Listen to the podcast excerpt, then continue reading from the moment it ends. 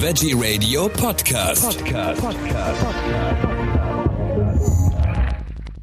Goji-Beere, Quinoa, Chiasamen, solche exotischen Lebensmittel sind als sogenannte Superfoods in vieler Munde. Dabei werden ihnen oftmals gesundheitsfördernde Eigenschaften zugeschrieben. Doch wie super sind sie wirklich? Gibt es nicht Alternativen aus heimischem Anbau, die nachhaltiger sind und ähnliche Eigenschaften aufweisen?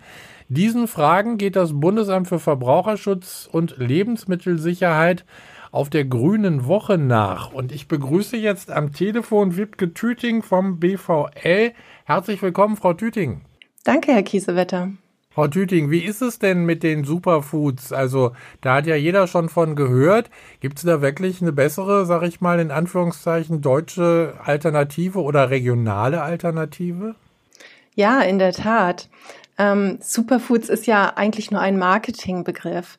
Und ja, die haben gute Inhaltsstoffe, aber es gibt auch ähm, Lebensmittel aus heimischem Anbau, deutsche oder äh, im nahen europäischen Umfeld, die ähm, genauso vergleichbar sind in ihren Inhaltsstoffen.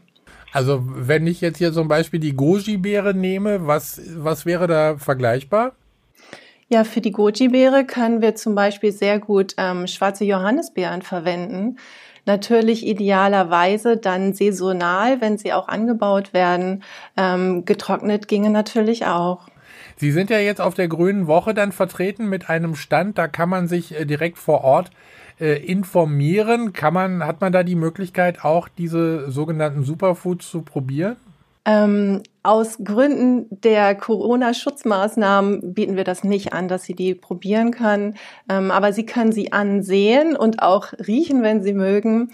Und wir haben dort auch ein schönes Display vorbereitet, wo Sie diese Lebensmittel wirklich gut im Vergleich sehen können. Wie weit reisen Sie eigentlich an zu uns nach Deutschland im Vergleich? Und ähm, wie sieht das eigentlich aus mit der Vergleichbarkeit der Inhaltsstoffe?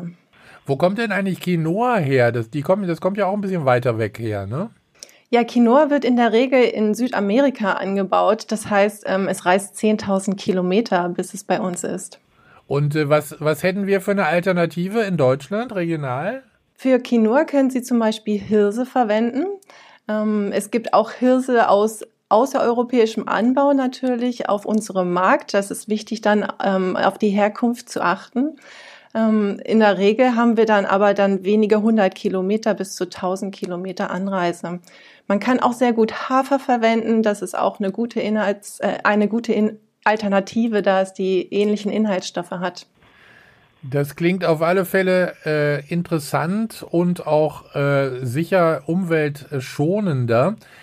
Oftmals wird ja bei Superfoods auch mit äh, geworben, dass sie halt eben äh, einzusetzen sind bei bestimmten Krankheiten, äh, dass man da äh, was machen kann. Wie ist es denn da eigentlich? Darf man das?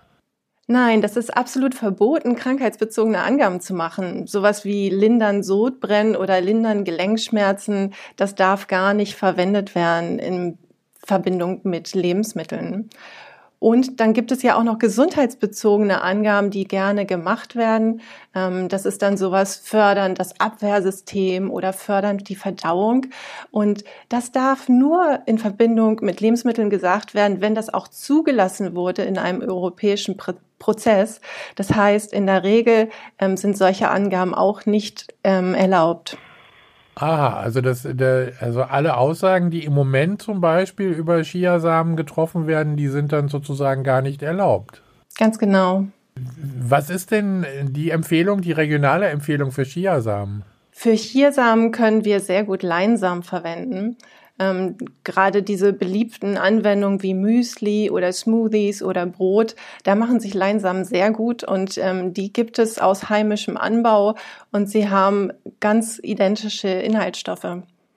Bei Leinsamen ist immer dann zu beachten, damit sie besser verdaut werden können, besser verwendet werden vom Körper, dass sie auch geschrotet sind. Also geschrotete Leinsamen äh, sollten es dann schon sein, wenn ich äh, die kaufe. Ja, oder frisch selber schroten, zum Beispiel, wenn Sie sich einen Smoothie machen. Ähm, dort wird es dann auch ja ähm, zerkleinert. Sie sind bis 29. Januar auf der Grünen Woche sozusagen zu besuchen in Halle 23a. Da kann man sich also die Superfoods äh, anschauen und äh, nochmal wahrscheinlich vor Ort sich gut informieren, wie super sie denn wirklich sind. Ja, ganz genau. Seien Sie herzlich willkommen. Die Messe hat jeden Tag von 10 bis 18 Uhr auf und am Freitag, den 27. sogar bis 20 Uhr. Wunderbar. Wiebke Tüting vom BVL, vielen herzlichen Dank für diese Informationen. Viel Spaß auf der Grünen Woche und äh, Dankeschön. Danke, Herr Kiesewetter.